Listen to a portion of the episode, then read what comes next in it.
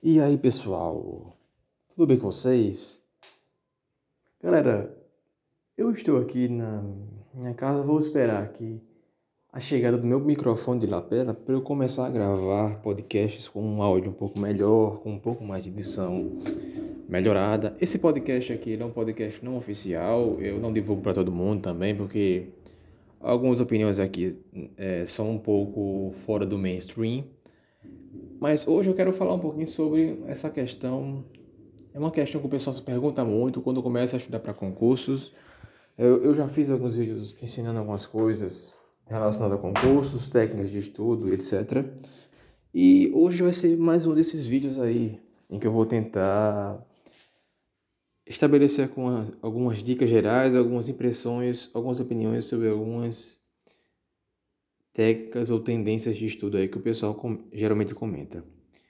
Uma questão que acabou surgindo por aí foi a seguinte: se era melhor você estudar várias matérias ao mesmo tempo e ou só uma ou duas matérias ao mesmo tempo.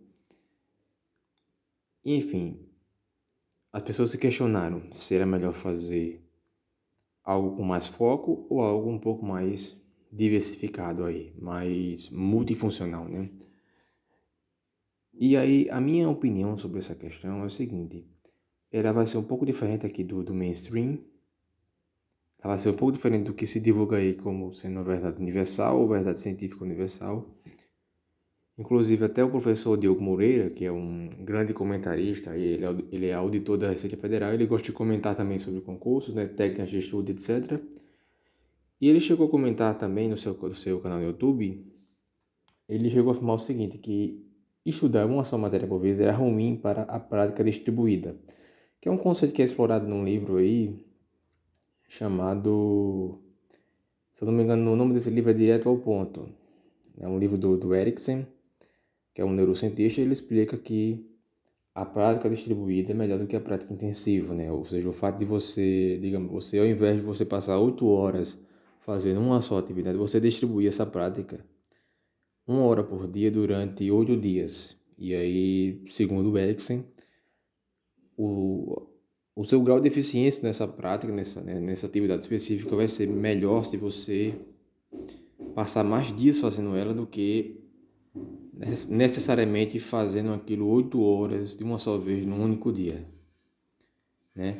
E eu concordo bastante em linhas gerais com esse argumento, porque eu lembro quando eu comecei, quando eu comecei a entrar na polícia, né, que eu era novato, eu tinha que, sei lá, todo mundo na polícia tinha carteira de motorista, mas tinha que dirigir, né? Se você tem carteira de motorista, eles dizem que você tem que dirigir, você tem que assumir o serviço e dirigir. Só que a maioria do pessoal que entrou na polícia só tinha a carteira, mas não sabia dirigir, não tinha prática, não tinha proficiência em dirigir. E aí nós éramos meio que, entre aspas, forçados a aprender a dirigir de fato nas ruas, enquanto nós tirávamos o serviço, né, naquele horário que tivesse mais calmo, o mais antigo, ele colocava a gente para dirigir para a gente começar a praticar, né?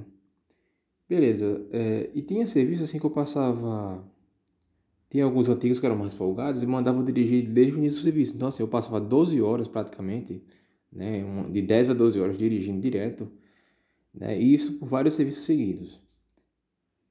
E uma coisa que eu vi, assim, que mesmo passando 12 horas dirigindo, isso não foi tão bom assim para melhorar minha prática, digamos assim, do que quando eu saí da rua né? Eu saí da rua depois de um tempo e fui para uma, uma sessão lá que era só responsável por vídeo monitoramento. Né? A gente ficava lá olhando as câmeras e verificando se tinha tráfego, se, se tinha outras coisas. Né?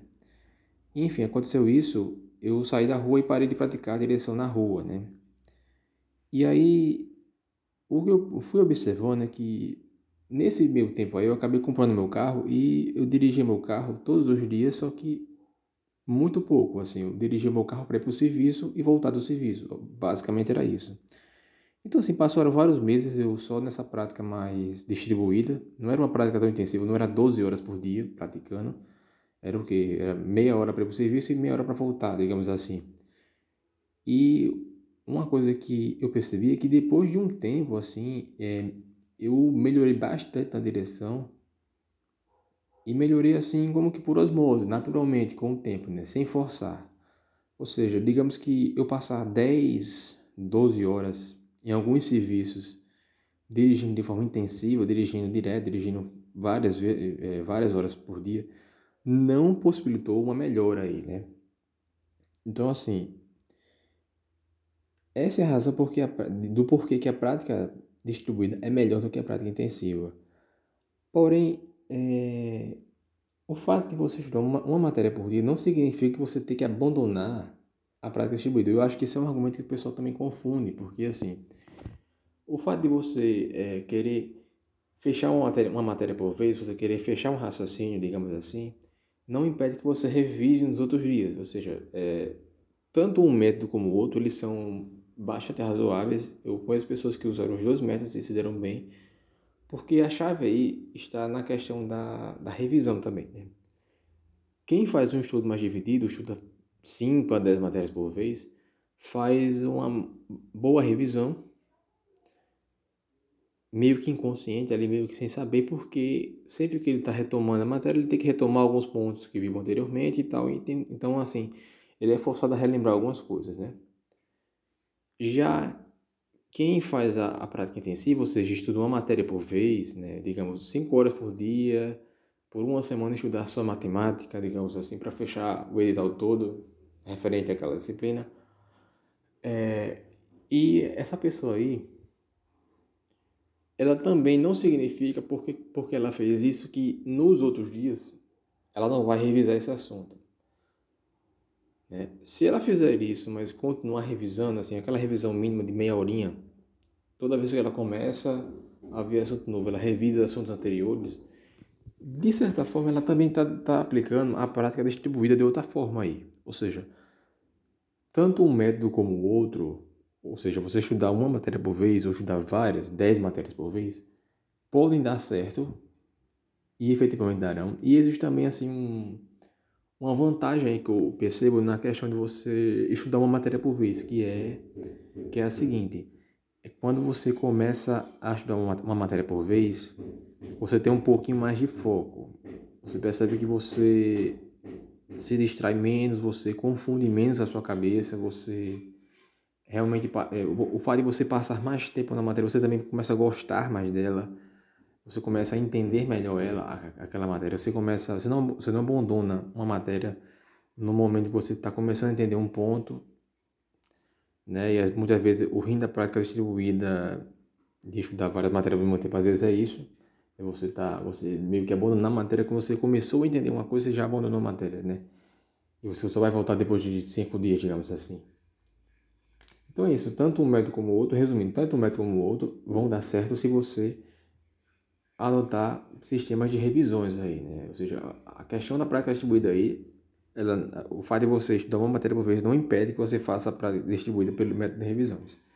Né? Então, seja lá qual for o método que você prefira, você adote aí o seu método, mas não esqueça das revisões. É isso aí, pessoal.